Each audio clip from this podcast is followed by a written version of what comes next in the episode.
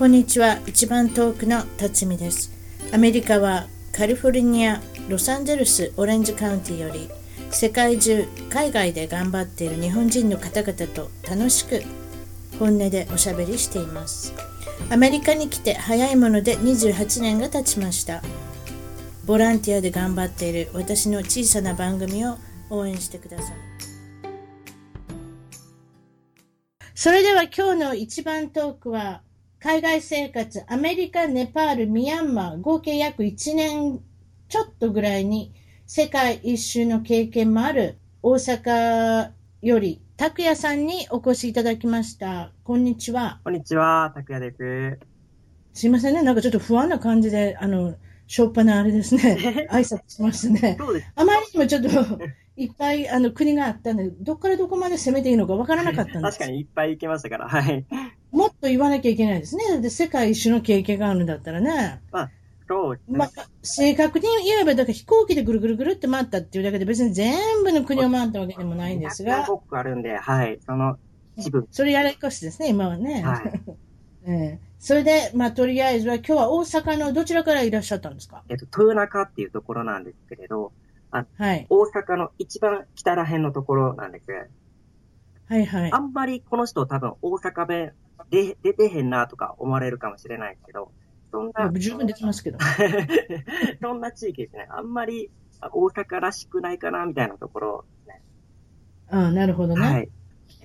あの、豊中市といえば何があるんですか？豊中市、特には何もないんですけれど、ベッドタウンなんて、あの、なんだろう、梅田とか、あっち方面に行く人らがこう、集まって寝てるみたいな。そうですね。はい阪急線ですか？これは阪急千里線？あ、はい、阪急千里線もありますし、何線があるんですか？宝塚線とかもありまあす。宝塚線か。はいはいはいはいはい。だから、池田市とか豊中市、伊丹市、あの辺の、あれですあよね？の辺ですね。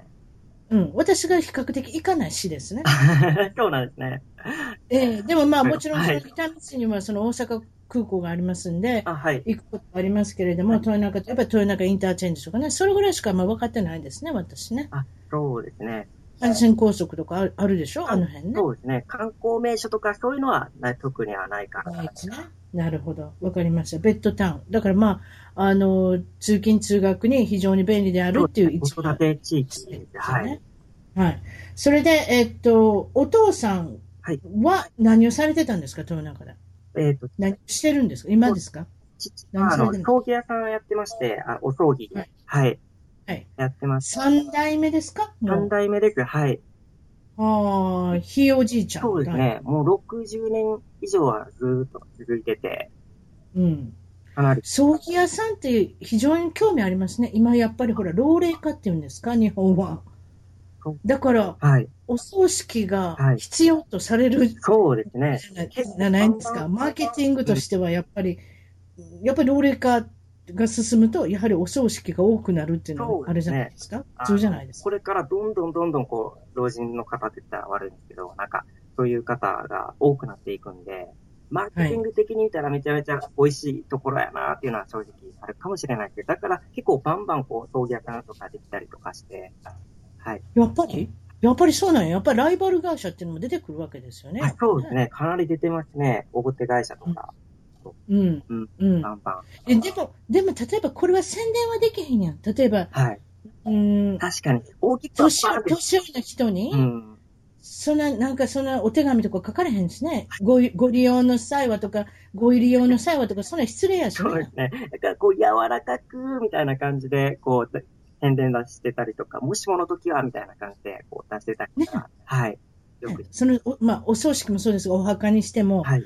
売りたいけれども売れないっていうか、なかなか難しいですね。この宣伝の仕方っていうのが、ね。そうですね。ちょっとこう、遠回しに遠回しにっていう風になっていくんで、ダイレクトには使え、伝えられないみたいな業界。うん、面白い業界ですね。そういった意味ではね。それで、お母さんははい。専業主婦と。だから、お父さんのはい。お葬式屋さんももちろん手伝っておられるんだと思うんですけれども。はい。その感じですよねそう。ですね。あと、まあ、4人兄弟やったんで、あの、その、これすごいね。男の子ばっかり。全員男ですね。の、うわーはい。うわーってなんか嫌な声出します。すいません。いや、お母さん大変やなって思って嫌な声出す 私一応お母さん業もしてる人なんで、はい、あ、そうでの子4人のお母さんって、もうそれだけで尊敬ですよ、私。はい。やと思います。大変やったと思いますね。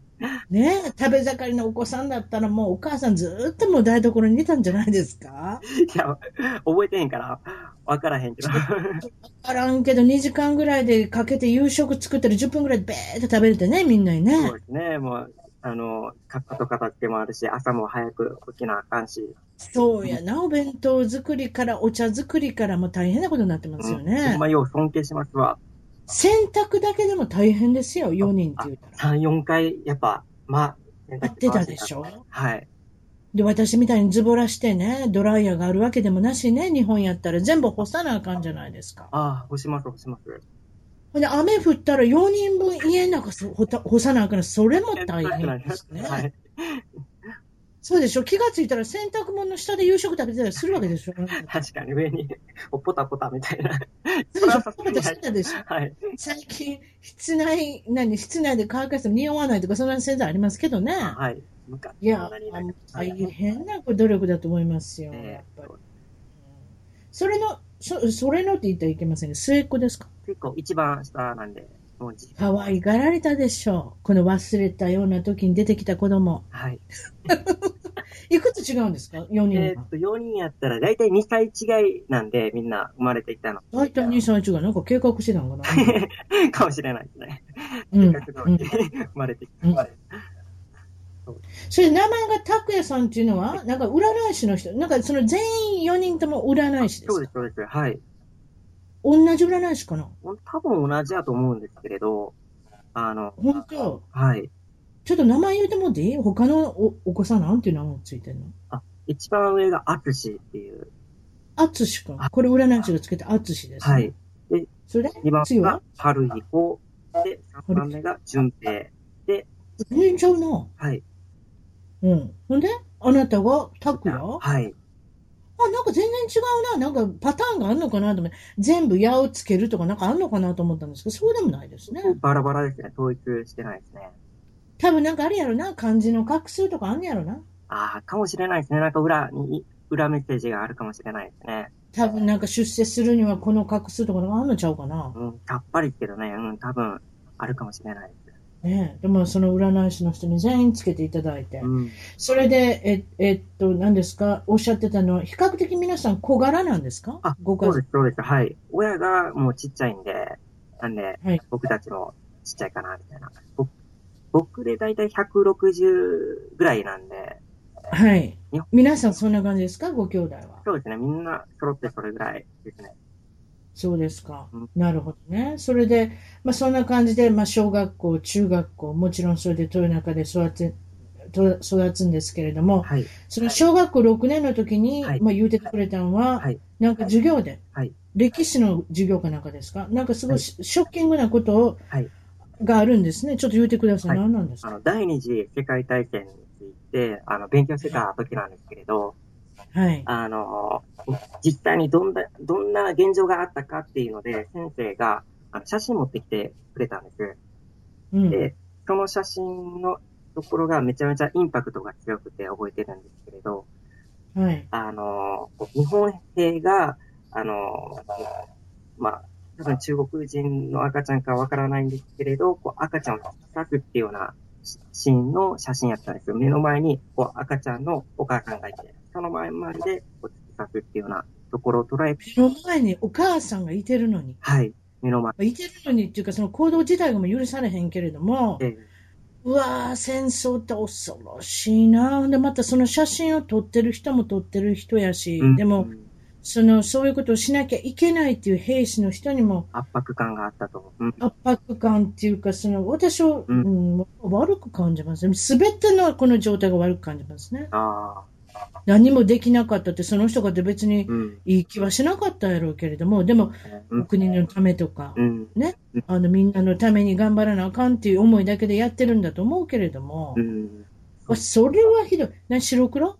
えっ、と、白黒でしたね、確か。はい、カラーではなかっしかし、しその当時はね、うん多分ね。でも、よう、そんなん、小学校6年で10 11歳、12歳の子じゃないですか。た。本当ですね。いや、今今、今、今やる人やばいですか。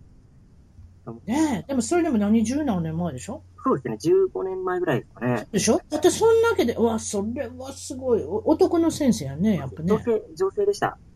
女性はい。女性あうう大きな声出して言うて。女性の先生がそんなん見せたんですか？肝が座座ってる、はい、先生やって。で、私男性かと思った。男性あ、でも男性ってそんなこと考えつけへんかなあ。逆にそんなことやらないかもね。確かに、はい。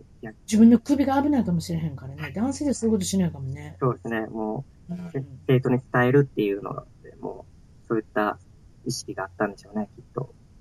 それでその、まさに突き刺さしてる、突き刺してる部分をはい。写真で撮ってるんですか、あ、撮ってます、撮ってます。はい。うわー、それお母さんも写ってるんですか？そうです。めっちゃインパクトありました。それはその赤ちゃんだけ写すよりももっとインパクトありますそうでね。すね。ご家族も写ってるっていうことでね。はい。うわー、大変なこと。どう思ったんですか？あなた、小学校の時にそんなこんな世界があるんだなっていうふうに思って、もう普通にもう毎日学校行ってご飯食べて寝てっていうような生活やったので、うん、うんこんな時代があったんやなっていうのに、ほんまにびっくりしまして、そうですはいね。それと同時に、今もこういう奮闘とかあるんだよっていうふうに先生も教えてもらって、え、まだそんなんあるん？みたいな。びっくりしました。確かにね、はい戦争っていうのはどこでもありますね。未だにね。やま、やみませんね。そうですね。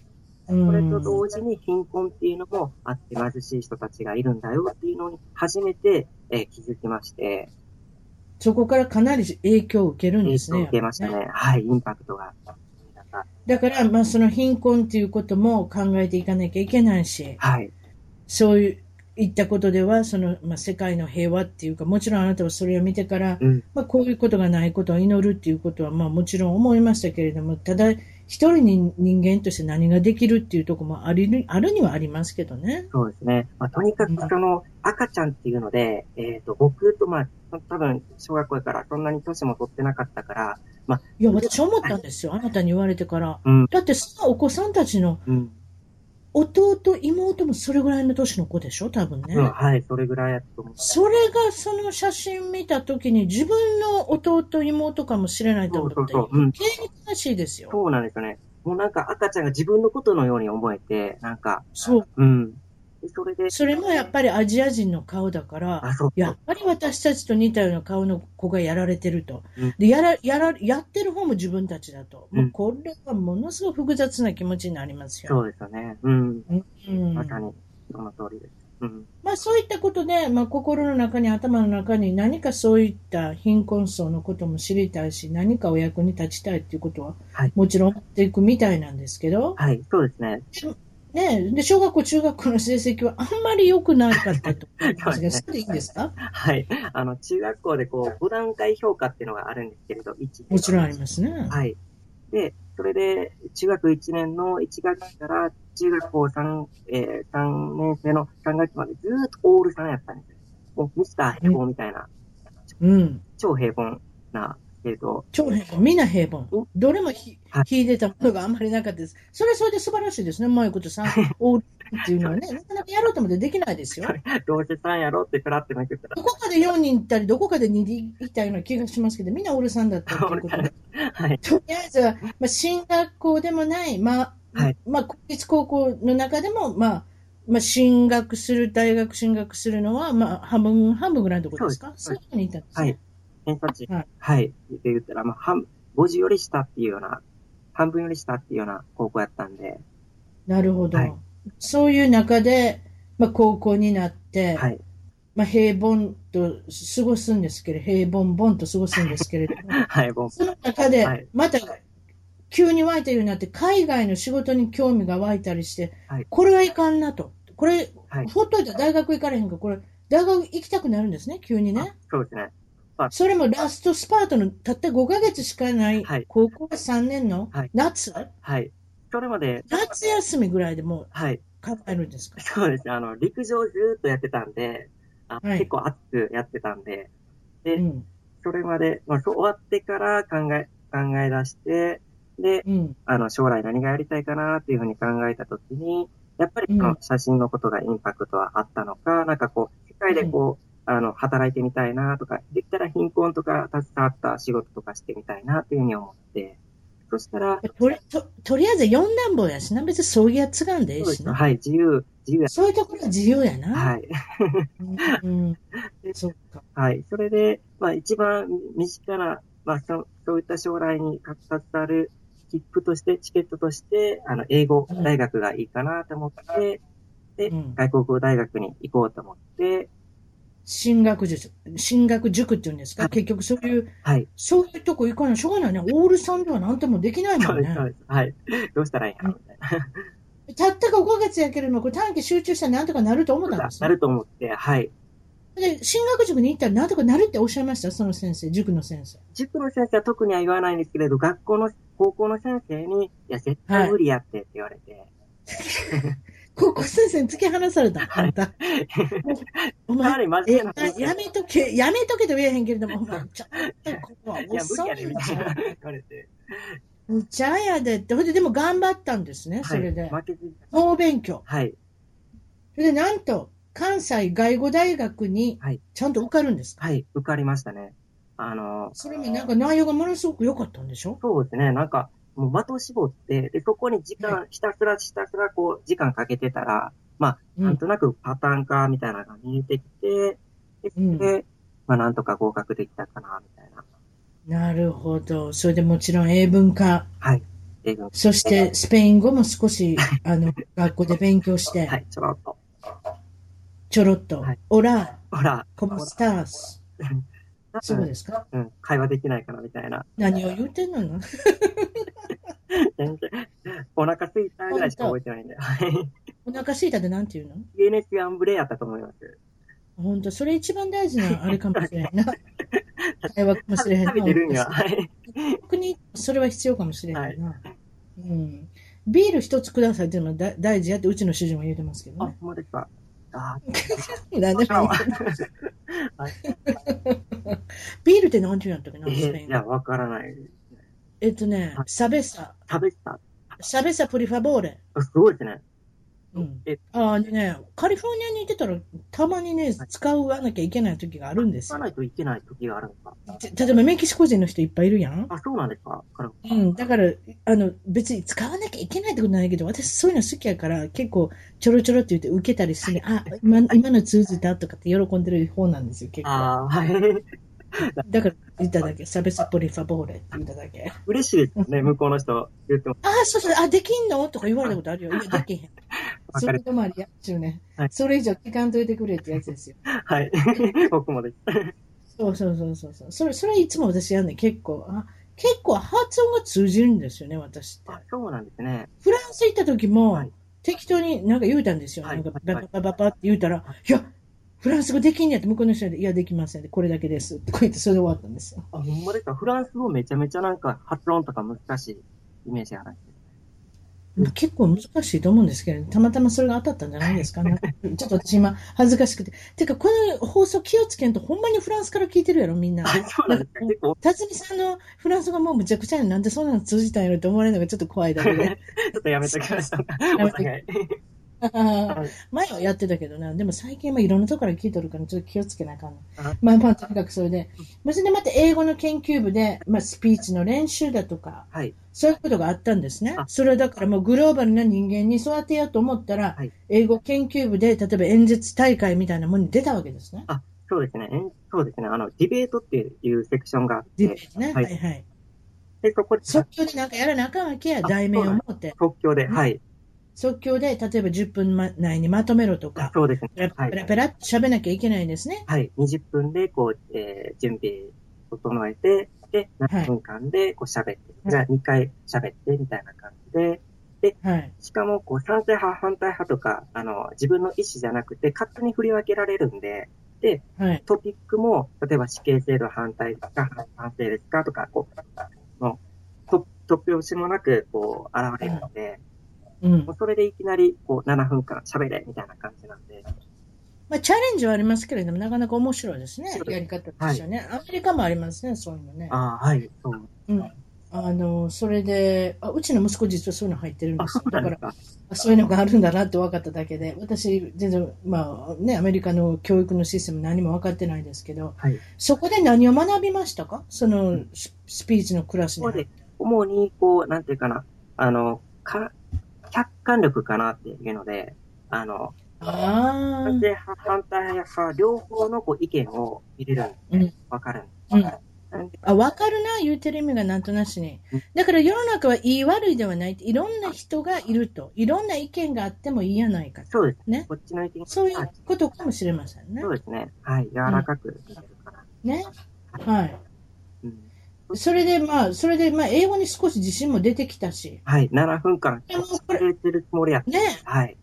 で、これはもう機会やから、やっぱりこう、留学でもしないかんなっていうふうにだんだん思ってくるんですね。そうなんですよ。あの、こう、世界一周っていうのをやりたかって、その前にワンクッション置きたかったんで、ちょっと留学行きたい。はい。はい。まあ、とりあえずは、はいあの、その留学はまあ短期間で、はい。すっぽんだったらっていうことで、その2年、3年行くわけじゃないけれども、はい。そしてアメリカのシカゴになんとあの留学先は決まって、決まって。はい。そういうことなんですねそ。うです、そうです。4ヶ月間。なんでシカゴなんですか？えっ、と、え、すいません。なんでシカゴに行ったんですか？シカゴお金もは、あのーなんていうかな、留学先をこう選ぶ候補がいっぱいあったんですけれど、はい。締め切りに、もうギリギリに、あの、申し込んじゃって。お前いつもギリギリやの？そうなんですだからさっきから聞いたらいつもギリギリやの？そうなんです。で 残っ大学受験もギリギリやったの。そうなんですね。もうギリギリ。これもギリギリではい、残ってたんがそこですか？これしかなくて、はい。うん、すいませんやってので。うん。そういうことですか、はいまたギリギリでやって、これが一応引っかかでも、ギリギリでやって必ずあなた結果出すのな？あ、そう。そういう人生やな。そうですね。今なんか、そこがめちゃめちゃ良かったんで、運があるな、そういうところな。はい、運がある。うん。とりあえずあれやな。そういうことやな。最後でギリギリやってるけれども。うんうんうん。それでまあシカゴに渡って、はい。それで、はいこんにちはって言ったら、はい今度まだドミトリー、まあ寮生活でルームメイトもいると。それはいでイギリス人のはいルームメイトと会話してどうなったんですか、いや、もう全く通じなくて、うん で、なんかこう、喋ってるつもりなんですけれど、は？ぁみたいな言われて、で、うん誰か日本語を分かれくれてこいっていうふうに、なんか言われて、あなたスピーチやってるのにペラペラペラペラっていっぱい喋ったん喋ですけどってるつもりなんですけど、全然通じないみたい全然通じなかったね。はいそうショックですな。ね。でしたね。あの、発音が全然違うみたいで、あの、あここが問題で通じなかったですね。でもイギリス人やったらまたそれはそれでまた発音違うしな。結構鉛ありますよね。ね、その子自体も全然違ったこと喋ってたやろうしね、アメリカの中で。多分、はい。うん、でもまあ、単純な言い方やけど、英語には英語やからね。はい。の結局、だからアメリカ人でも英語喋っとるからとりあえずわかるのかもしれないですね、イギリスの英語かってね。あ、そうでしょうね。うだからあなたの発音がうまくいかなかったっていうことで、はいまあ、結構ショックでしたけれども、はいででもこのルームメイトとも仲良くなったし、お友達もできるし、はい。その感じですか？はい。かなりやんちゃなやつやったんで、はいあの、もう毎週金曜日には、あの、自分勝手に、あの、部屋でパーティー開くんですよね。で、あの、5、6人こう連れてきて、うん。あの、ウォッカ、ウォッカ、ドーンと持っていて、うん。コーラとこう組み合わせて、でゲームをやって、でゲームで負けた人がこう一気飲みみたいな。なんやそれ。ほんと。飲むのす、もう勉強しに来たのに結構飲むの好きやねんな。はい、好きになりましたね。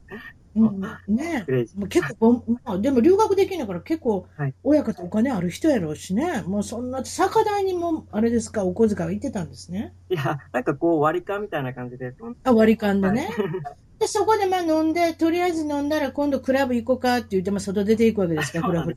はい。ちょっと気が大きくなった自分に、はい。バーに行こうかとか、はいクラブに行こうかってことになってくるわけですね。なります。あなたも拓也君もちょろちょろ、ちょろちょろっとこうついてったわけですね、あ皆さはい。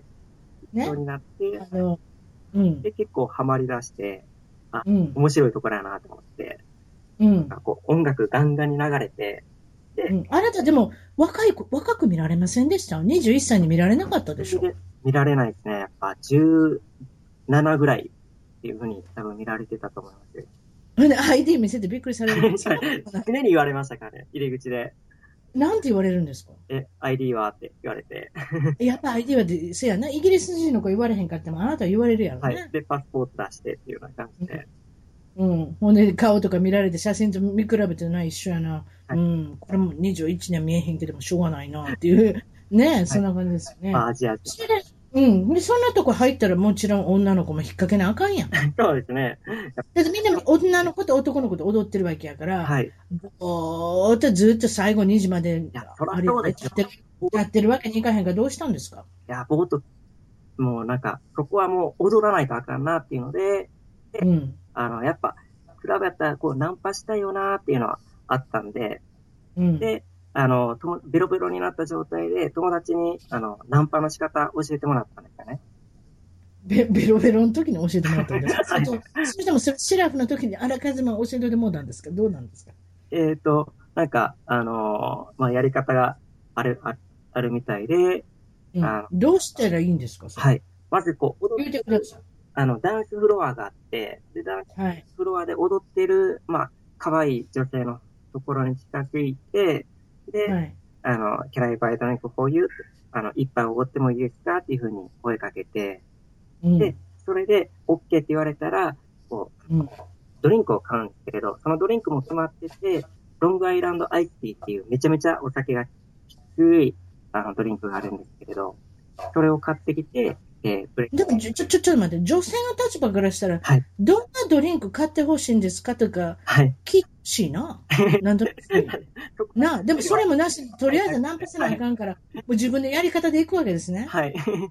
それで、な、なんていうお酒を持っていくんですか？ロングアイランドアイスティーっていうのがあるんですけれど、もうそれも法律違反みたいな強いお酒ですねめ。ちゃ強いですね。はい。うんだから結局、全部、ボッカとかラムとか全部はい入れたら、はいアイスティーみたいな味になるから、そういうふうに呼んでるだけやん。そうです。はい。名前でも結局、ちゃんぽんして一番強い酒作ってんねんな。そうです。はい。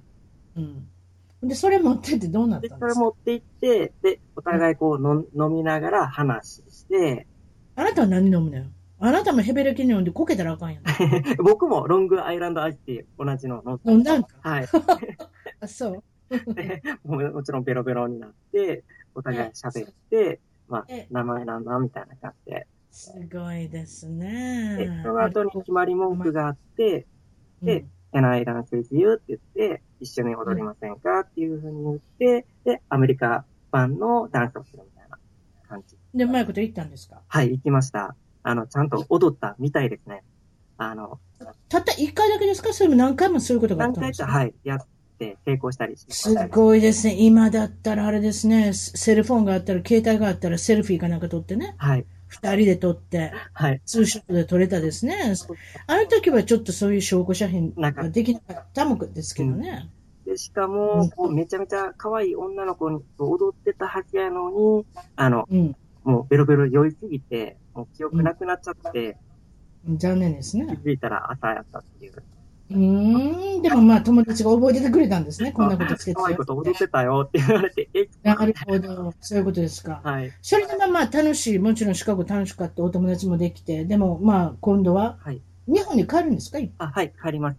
帰りました。ぺんに帰るんですね。はい、それで今度は、まあ、先ほどその小学校の6年の時に見た写真からもヒントを得てるんですけれども、まあ、貧困層の実態をはいこの目で見たいと思い切って世界一周の券を購入ですか、そうです。あの、何の分野か、何の分野が役に立つんかなって分からなかったんで、現地に行って判断しようっていうので、そのそのチケットを買って、30万ぐらいあれば、あの、世界一周できるチケット。安か安いの？安 ?30 万。うん、と思います。だから一つのそういうグループみたいなやつでしょ？あそうですスターアライアンスっていうの？はい、スターアライアンスで何個か、の？全部そのグループを使ってはい一周してきていいはい、そそうです。あー何バイトして貯めたわけ？えっ、と、あの、お年玉とかずっと、あの、取ってたのを、あの、うん崩したりとか、バイトとかもあるんで、うん。それでうん。貯めてたんで、うん。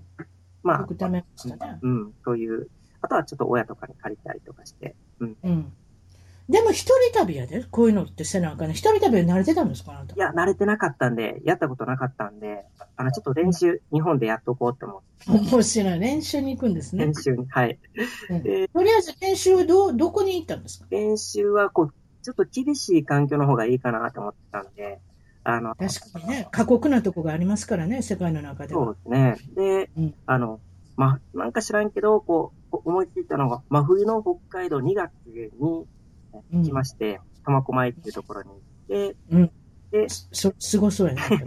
はい。そのところはたまたまこう雪とか、あの、あ積もってなくて、こう、凍ってただけやったんで、うん。で、もう装備もあんまり、あの、偏僻な装備して、もう長靴に、あの、普通の服を何枚か重ねてみたいな感じで、なんかでも凍ってたら長靴って捨てんってなんかめちゃめちゃ滑りますね。はい。めちゃめちゃ滑るやん、めっちゃそれ。滑りました。はい。別にあんた大阪の中央市場の兄ちゃんやないねんから、長靴でそんなんいたとこ行ってもあかんで。いや、ほんまですもう滑りまくりましたね。うん。うん。ほんでどうしたんですえっ、と、かそっから歩いて、小樽までこう歩いてみようっていうので、あの、札幌通って、でも何キロぐらいあるんですか？めちゃめちゃ遠いっても、1日20キロぐらいは歩いてたんで、うん。それ、歩いても、えー10日間ぐらいかかるかなっていう。すーごい、北海道って広いな。広いですね、思ったより。いたっかさん、どんどん、あれやな、歩いても横断できへんな、でも。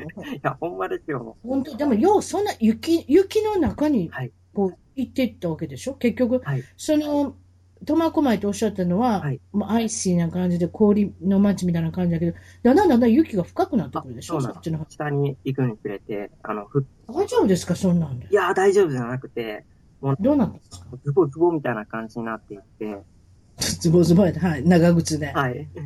長靴に雪も入ってくるやろ。あ、そうです、そうです。普通にめっちゃう寒いわ。ー、なんやそれ。で、半分ぐらいの北広島っていうところで、あの、うんもう腰ぐらいまでこう、ふあの、積もってたんで、それはすごいな。だって野宿もできんやん。どこで寝てたえっ、と、漫画喫茶、インターネット漫画喫茶とかカラオケとかで、あるあるあるある。はい。あんなとこで寝てたん？はい。よう、出よう。てて。そで、う。まあ、途中で、あのーあの、夕方迷う、道に迷ってしまって、うん。あのうんそう、迷った？はいうん。迷って、で、そこで、あ吹雪にあって、で、人おれへんやろ、そう北海道い。ないし、ここどこ？みたいな感じや。今度人かと思って、熊ぐらいしかおれへんやろ？多分、はい、それぐらいの殺風景。うわー、ようやるわ。で、ほんでどうした？んでも。もう、なんか、あの、やばいなって、やってられへんなっていうので、うん、うん、うん。体力も消耗してくるやろうしな。は で、途中で、そんな大阪の兄ちゃんがそんなクソ寒いとこ行ってもな。はい、何してんのやろみたいな 感じに思って、で、うん途。中でバスに乗って、で、結局、まあ、とりあえず。はい、札幌、えー小樽まで行ってしまったんですけど、うん。そういっんた旅の練習とかやってました。それ結局だ何日間持ったんですか、北海道あと。2週間ほどいました。それでもよう持ったな。それからまあ中国地方とか行って、はい、はい。とりあえずその世界一周の、はいあまた練習で一人旅に出かけて、それでなんとはい誰かに襲われたらあかんから空手も習ったんですよ。はい。あの、1ヶ月間だけなんですけど、あの、なんちゃって空手を、うんまあでも、先ほどおっしゃったの小柄やっておっしゃったんで、はい。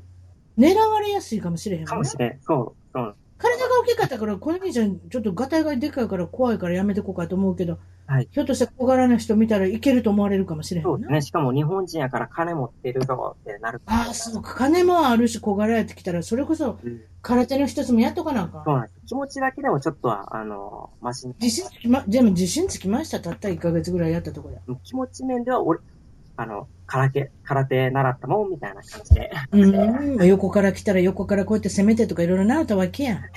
いや、まあ、そんな、そう、そこまではいかなかったんですけど、こう、手、先生に、先生に言うたん？なんで来たの？って言われたときに。あ、はい。こういうからことするはいって。旅するんで、はいはい。方針術で学びたいです。いや、無理やねって言われたけど、一回。ほ本当に、うんはい。それでとりあえずは、はいまあ、地球の歩き方を片っ端から買ってったんですあか、そうですね、はい。あの地球の歩き方っていうのは、このアフリカとアフリカ一冊？どうなってるの？アフリカバージョンないんですよね。あの、国ごとに。何をだから、えっ、と、全く、もうまとまって、あの、あったんで、だから情報量があんま薄いんですよね。アフリカの。あそうなん？はい。私の親からでもこうだことないんでも立ち読みは何回もしたことあんねんね。あー、アフリカは本当に情報ないですよね。やっぱり。本当それじゃあ地球の歩き方に見捨てられたら、本当アフリカってないねんや。そうなんです。現地行って、うんで、宿決めてみたいな感じで。まあでもとりあえずはベトナムのホーチミン市に行くわけですね。地球の歩き方をはい片手に。はい。それで、たくさん読んどいたでしょやっぱ怖いから。あ、はい、呼んでて、飛行機の中でもね。そうですね。で、うん着いて、飛行機着いてから、あの、白いタクシーは、こう、安全だよっていうふうに書いてあって、ぼったくれ、ぼったくられないよっていうふうに書いてあって、うんそう信じるわな、そう考えてたら。うん。うん。で、どうなったんですか、結で局。、乗り、乗って、で、そしたら、あの、だいたい、まあ、1時間もしないところなんですけど、聞いて、50ドルって言われて、うんそれ高いな、絶対な。絶対日本でもありえへんやん、みたいな。50ドル。うんで、絶対こいつぼったくろうとしてるなって分かったんで、うん。で、まあ、そこは大阪魂だったんで、あの、できたかなと思って、さすが、豊中の兄ちゃん、値切りましたか。で、10、15ドルぐらいまで、はい、値切りました。そう兄ちゃんいい人でよかったな。でも、値切値切るという行動を取ったら、なんかちょっと怖いこととかされそうな気もせんでもないけどそうなんですよね。なんか、こう、どっか知らんところに連れられてとか、そうそうそうそうそうそう。そう思ってしまうやん。まあでも一応白いタクシーって書いてあって、それはあかんってことやな。そのページちょっと変えやなあかんな。そうですね。電話しないと。白い、そうそうそうそう、電話したとかいいかもしれない。なんでもいいけどうん、あの、最近 E メールでいけるから、なんでもいいけどね。まあまあはい白いタクシーも結局でもあなた15度で済んだんですか？あ、はい、15ドルで、なんとか、よかったですね。で、で、宿探し？はい。で、そこから、あの、地球歩歩き方に乗ってる宿、一番安い宿とか、こう、買って、うん。見つけといて、うん。地図見ながら行くんですけれど、あの、うん。とにかく、ホーチミンってなんか、思ったより全然こう、発達してなかったんですよ。それにあんた夜中ついてるんやろ？深夜、はい、12時以降に着いた。ようやる、そっから宿探して、またそれはそれですごいですね。怖かったですね、最初は。うん。ほんで、ホーチミン市は夜も寝ないって書いてます。あ言われてますね。あの、なんか人いっぱいいるんですよね。歩いてるんですよ。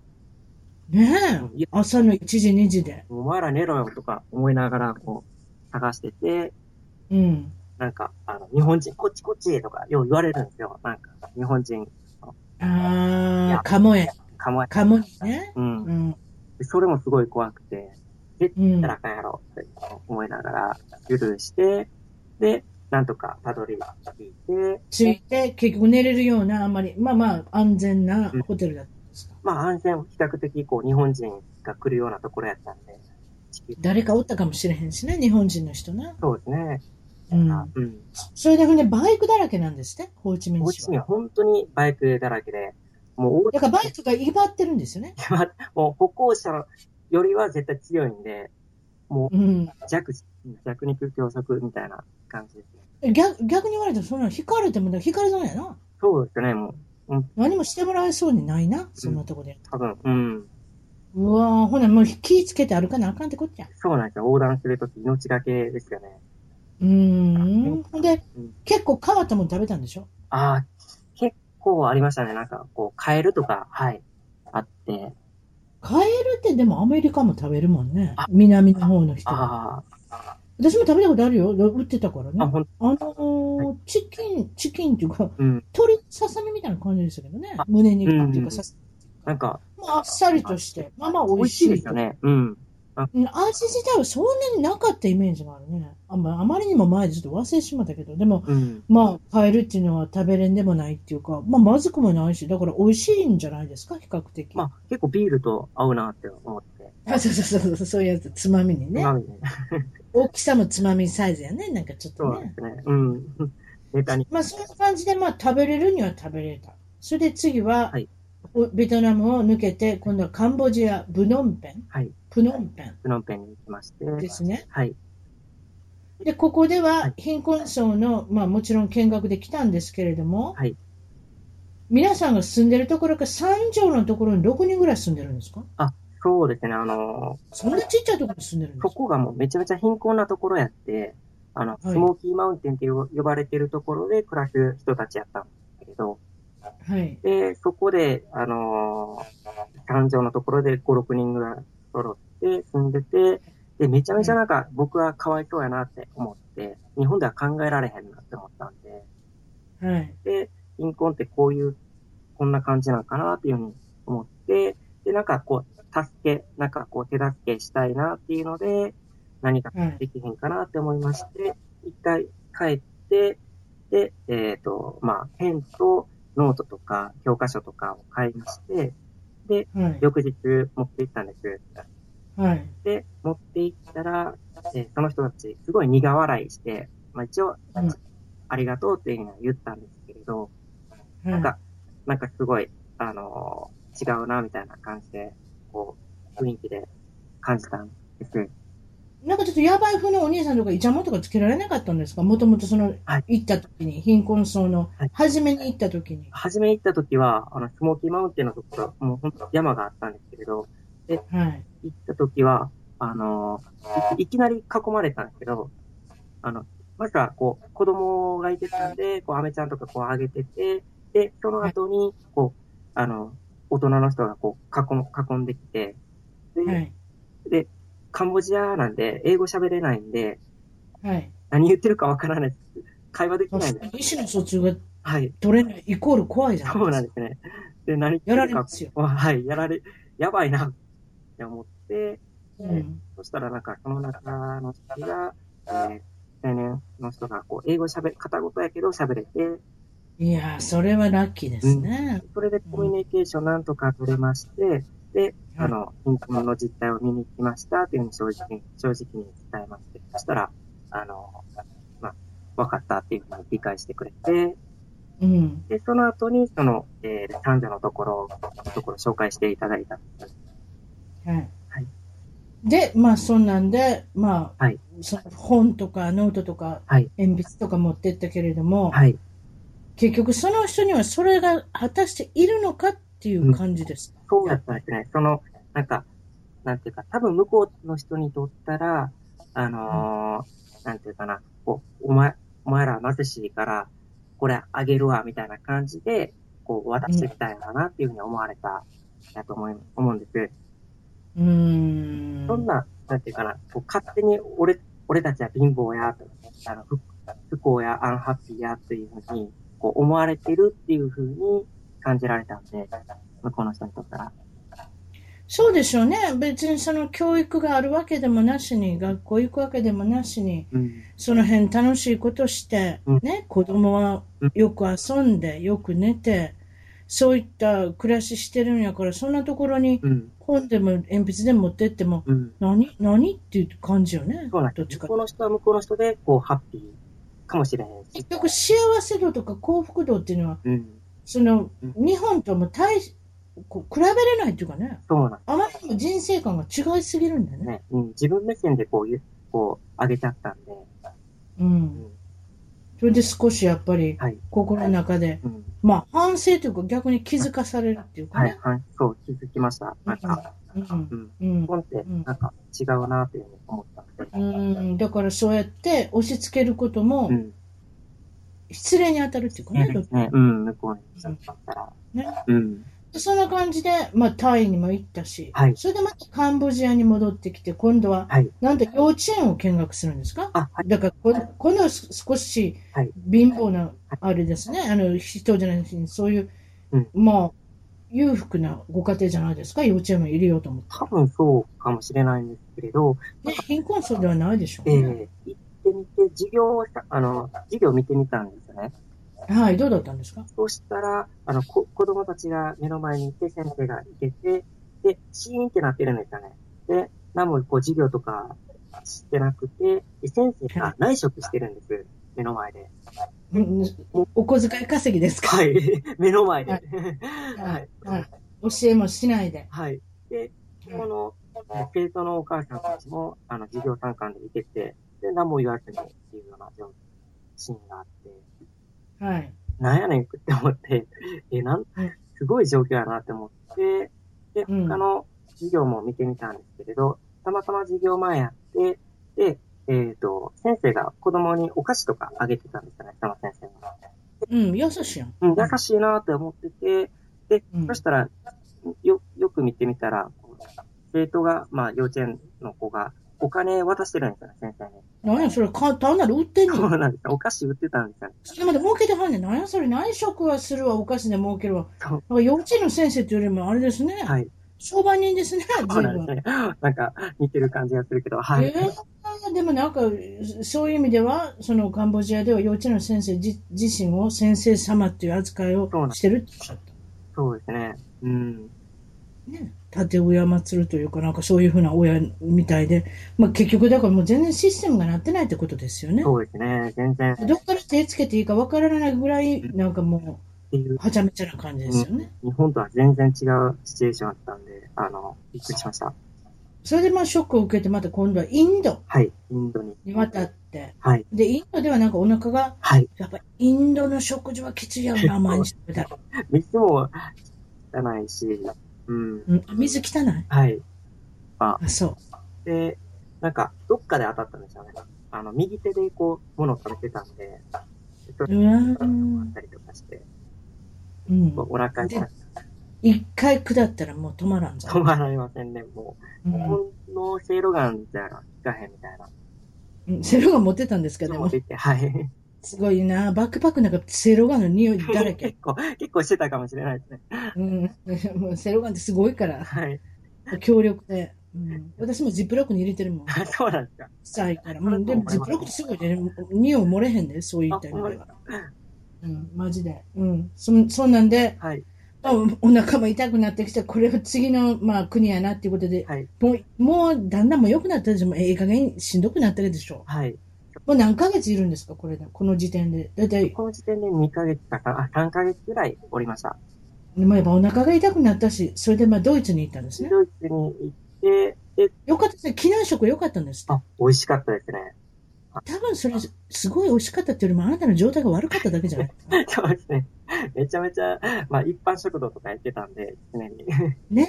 あの、機内食っていうか、やっぱり飛行機って面白いですよね。そんなに貧乏して、なんか一生懸命頑張って、うん、もう、誤診までしてね、うろうろして、ドキマキしながらやってても、はい、飛行機の中で安心しますよね。本当にご褒美の時間やと思います、あっこは。ね、うん、ビール飲んでもいいし、ワイン飲んでもいいし、うん、チキンですか、ビーフですかって言ってくれるしね。そうなんですね。うん。すごいですよね。そういった、でも本当に贅沢だなと思いますね、機内食ってね。そうですね。楽しみましたね。特にそのカンボジアとか、その、まあいろんなとこ行ってますんで、ベトナムとかタイとかインドとか、それでドイツへ行って、今度はヨーロッパですか？はい、ヨーロッパ、あの、ぐるーっとこう、あの、ユーレールっていう乗り放題のやつがあるんですけど、それで、あの、ぐるーっとこう回りまして、はい、で、まあ、貧困がメインやったんで、次アフリカに行きまして、ガーナっていうところにちょっと待って、でもほら、ヨーロッパのちょっと感想もちょっと聞いとかなきゃ。ヨーロッパ。ヨーロッパで何を驚いたんですか？ヨーロッパで、ああ、あの、建物とかめちゃめちゃ綺麗やなっていうふうには思いましたね。なるほどね。うん。あの、教会とかめちゃめちゃ凝ってたりやっぱり歴史が入ってますからね。違いますよね。で、食べ物なんか食べ物の、食べ物が高かったって言っててくれたよ。そうですね。あの、スイス行ったんですけれど、はい、スイス、めちゃめちゃた食べ物高くて、もう高すぎて、マクドしか行かれそらでもカンボジアとかさ、ベトナムから行ってたら100倍ぐらいするんちゃうか知らんけど。本当に、はい。マクドでもビッグマックが1500円ぐらいしたんじゃない？それはすごい。日本の3倍ぐらいして。それはすごいですね。めちゃめちゃ。でも例えばヨーロッパ行っても、今度もちろんアフリカに行くけど、はい、ヨーロッパでどこか、人々はどんな感じなんですか？ああ、人々は、えー、どこの国の人が好きでした？あの、ヨーロッパで。なんか、ドイツは日本となんか同じような感じがして、ちょっと真面目な感じもするし、なんか日本人に近いような感じがしましたね。ドイツ人でクソ真面目じゃないですか？直接的だし、非常に言うのも。うん、なんか僕はドイツが結構好きだな、って思います。うん、どうやろ日本と似てるとこもあるけど、でもきついぞ、言い方も。あ、そうなんだね。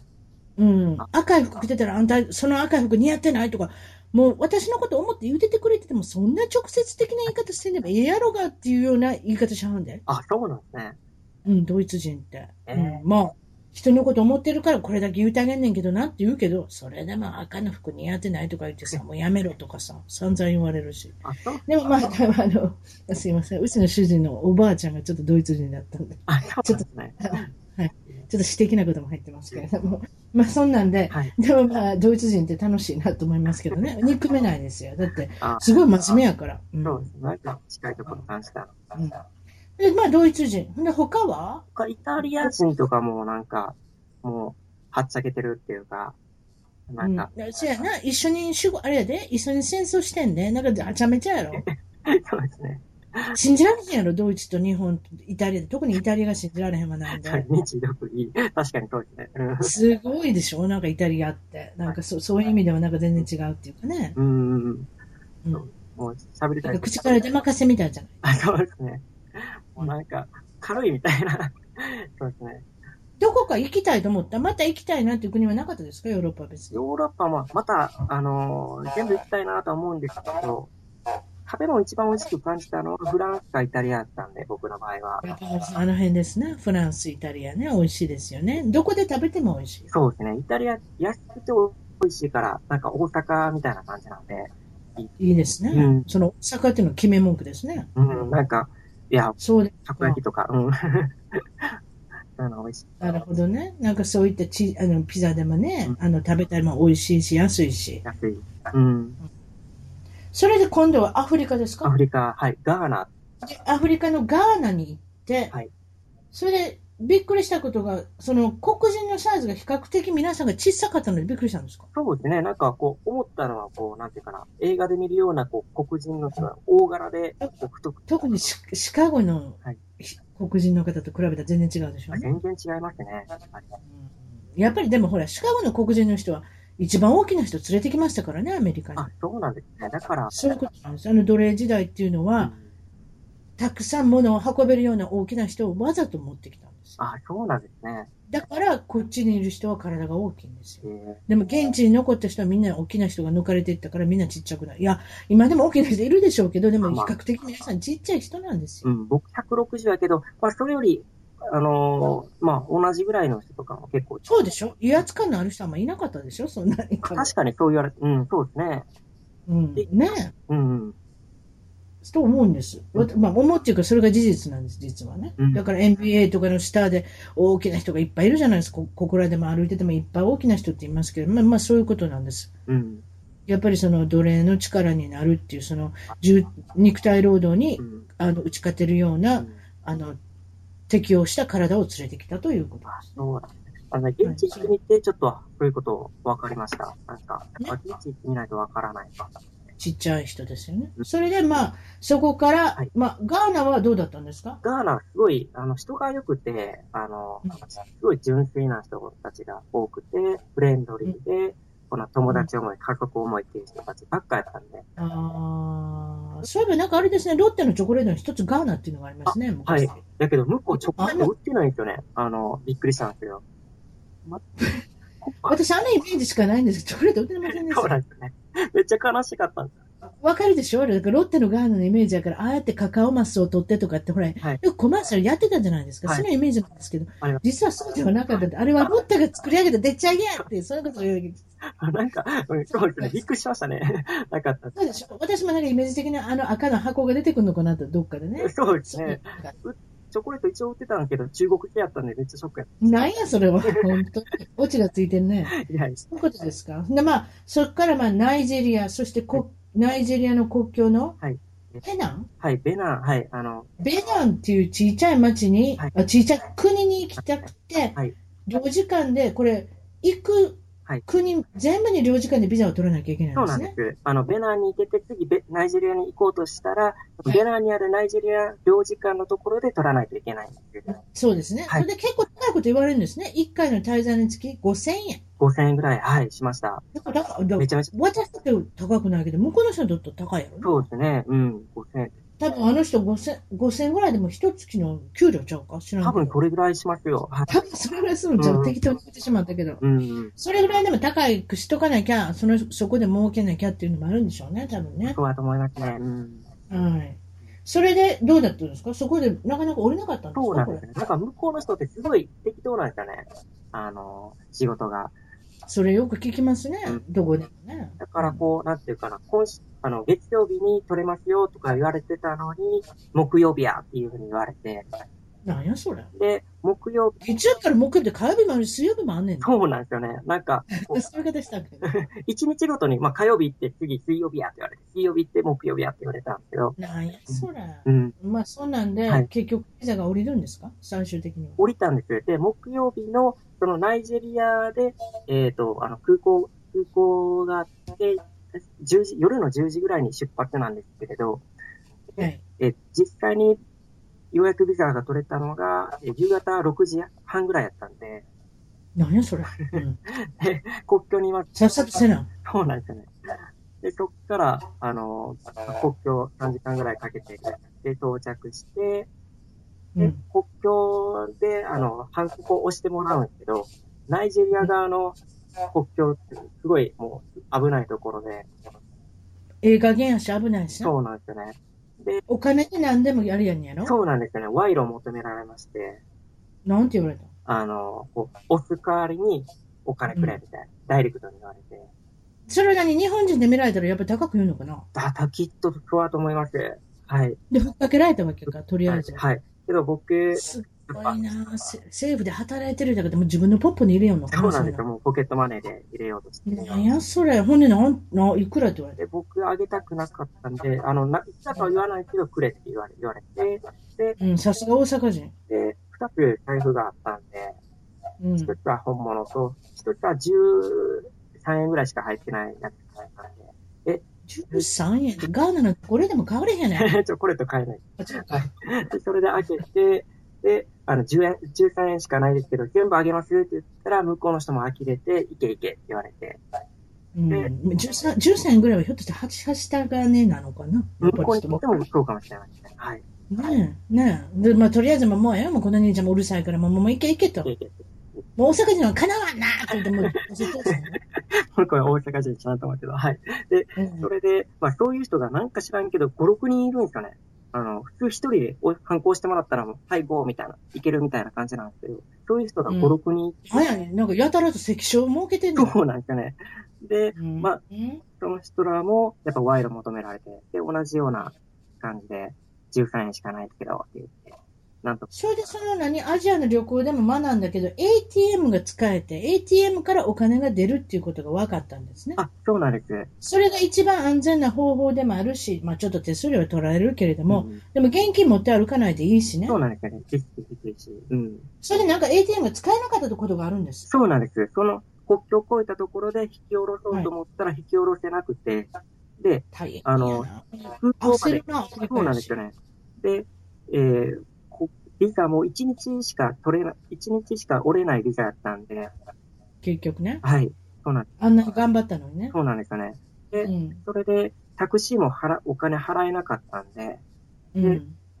なんか、まあ、近くの人に、あの、日本大使館行けって言われたけど、あの、土日で閉まってたんで、行かれへんし、そういった状況やって、で、じゃあ、あの、どうしたらいいかなっていうので、空港やったら ATM いっぱいあるやろうと思って、とりあえず空港行ったらええや。んなんか安堵感があるやん、あそこの地区というか、まあ、その、あの、建物は。さすがにあるやろうと思って、で、うん。向こうで払うわって言って、うん。すみません。タクシーのおっちゃんに向こうで払うから、まあ、どとりあえず乗せてってくれと。はい。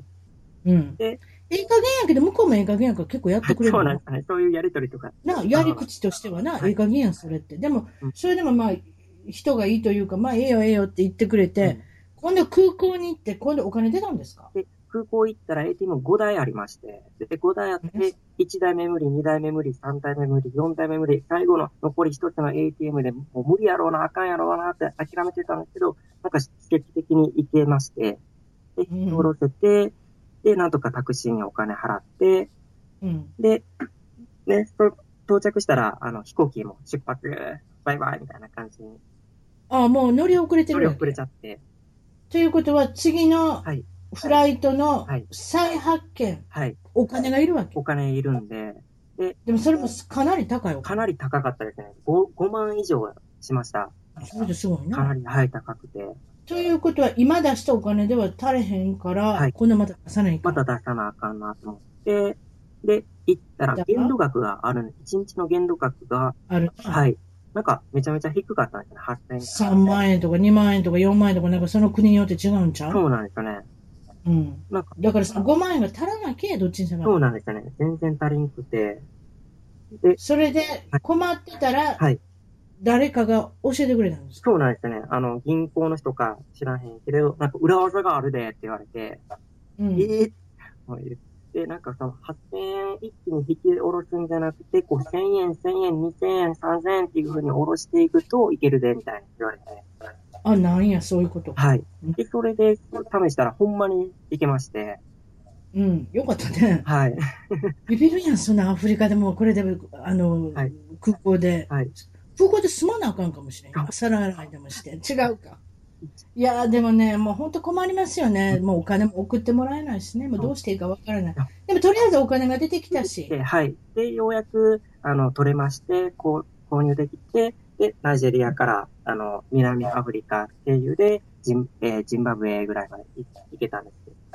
うん。まあ、ボッチャのジンバブエ、それでサファリとかっていうのは、それなんか、ジンバブエっていうのはすごい、うんえっと、インフレ？うん。ハイパーインフレが起こった国になったで、で、なんと100兆ジンバブエドルっていうのを持って帰ってきたんですか、はい、持ってきました。あの、あの写真で送ってください。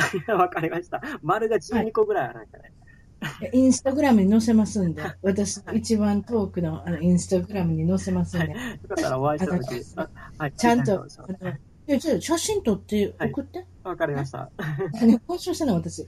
ほんで、まあ、そういうことで、まあ、アフリカもこの際もバイバイして、次はブラジルブ。ラジル行って、で、またブラジルは、とりあえずははい、地球の歩き方とか、誰に聞いたか知らないけど、リオデジャネイロは行ったら、リオデジャネイロには行ったらダメって言われたね。めちゃめちゃ危ないところや。しかし今、お今今っていうか、まあ、オリンピックしてる時やんそうなんですよね。ほんまに信じられへん、ないんですよね。なんでこれ開いたのって。うん。私も思ったわ。なんか悪い悪いって聞いてるの。なんであんなとこでやってるもうちょっとマシな街があるだパろうで。ウロとかの方がいいかなとか思ってた。ねえ日本人の多い、例えばサンパウロとか、うん。ねそういうところにもうん。行ってた方が良かったと思うけど、なんか今日、あれ、なんか言ってたけど、選手が襲われたとかしてますもんね。ね本当ですよ。うん、やっぱりだ、あそこはやっぱりうん貧困層が多いんじゃないですかね、どっちかっていうと。そうですね。まだ全然あるし、なんか、こううん。強盗が流行ってるみたいで、羽織強盗とか言って、後ろからこう、羽織締めして、で、首絞めて、首絞めて？はい。わ、大変ですね、そうなったら。まあ、そんなったら抵抗できへんやん。例えばバックパックを前にしろとか、助けかけにしろとか、そんな言ってる場合じゃないよ、そこまでやそうらなんですよね。もうどうしようもないですよね。やっぱ、そう。でチームワークで来るしね、兄ちゃんら二人とかね。そうですね。サク君で。うん、だからやっぱりオリンピックなんか嬉しいんちゃうか？いろんな人が歩いてたらいろんなお金しか見えないわけやし。うん、とね、はい抑えばうんお金、抑えばお金っていうことになるわけですね。うんですね。まあ、残念なことですけれども、悲しいけれども、そういう事態であると。そうですね。ええ、それで、まあ、あの、拓也さん自身は、そこから、まあ、シカシカゴに、まあ、お友達を訪れたり、そして、もちろん日本に帰ってくるんですけれども、はい大学も卒業して、はいそして就職もとりあえずはするんですけれども、はいまあ、海外担当部で家具の部品会社に勤務して、はい。なんと半年で辞める。半年で。はい。やっぱりそんな世界一周とかうろうろしてたらもうなんとなしに、はい。そんな海外担当部なんかで行ってる場合じゃないでしょ。なんかこう、やりたいことができて、あの、農業に目覚めたんですけれど、なんかそういう、なんか次々となんかこう目標が出てきて、今度は農業に携わりたい。そして農業でうん。農家になってみたい。野菜も作ってみたい。うん何でも作ってみたいということになるんですけれども、はい。とりあえずは、まあ、試行錯誤をして、はい今度は、はいあの、あれですか、んまあ、とりあえず農業体験をしに行ったり、はい、そうですね。ミャンマー、そして、いどこに行ったんでしたか一つ、ネパール。はい。そして、どんどんどんどん有機野菜にも出会えたし、そうですね。オーガニック。はい。で、そういったところで、今度は自分のお店を持とうということになるんですか？はい。で、あの、有機農業とか、有機野菜を広げたいなっていうので、で、えー自分のお店を持とうっていうので、あの、そうですね。はい。そして、その今、展開しているのは、なんと、はいまあ、いろいろ大変でしたけれども、試行錯誤はありましたけれども、はい。パリワールはい。という名前のお店が、なんと、はい。阪急三国駅徒歩の3分のところに、はい。ただご親戚がなんか倉庫のところを借りて、今度は有機栽培専門店、えー、プラス雑貨も、はいまあ、その。はい。野菜のこともあんまり分かれへんしな。とりあえず雑貨でも昔、ちょっと、カンボジアとか、まあ、ベトナムからちょっと、なお、茶の雑貨とか、はい。まあね、二種類のもん売ってたらどっちか売れるかもしれへんしな。それはとってええわな。はい。そうですね。広かったんで、一つ置いとこうっていうので、はい。ね。まあでも、あんまり雑貨も向いてないし。はい。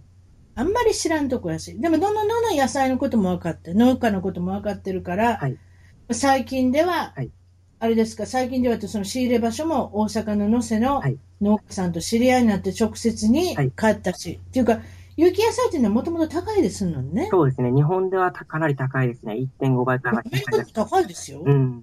あ、うそうなん安くなってきたのもありますけど、高いですよ、やっぱり。えーそうですね。まだでも、、ほとんどの人は買えないですよ、やっぱり。そうなんですね。うん、でもやっぱりその健康派ね、健康志向派の人にはモテてますので、はいどんどんどんどん需要も出てきて、日本では今、うん。100円はい。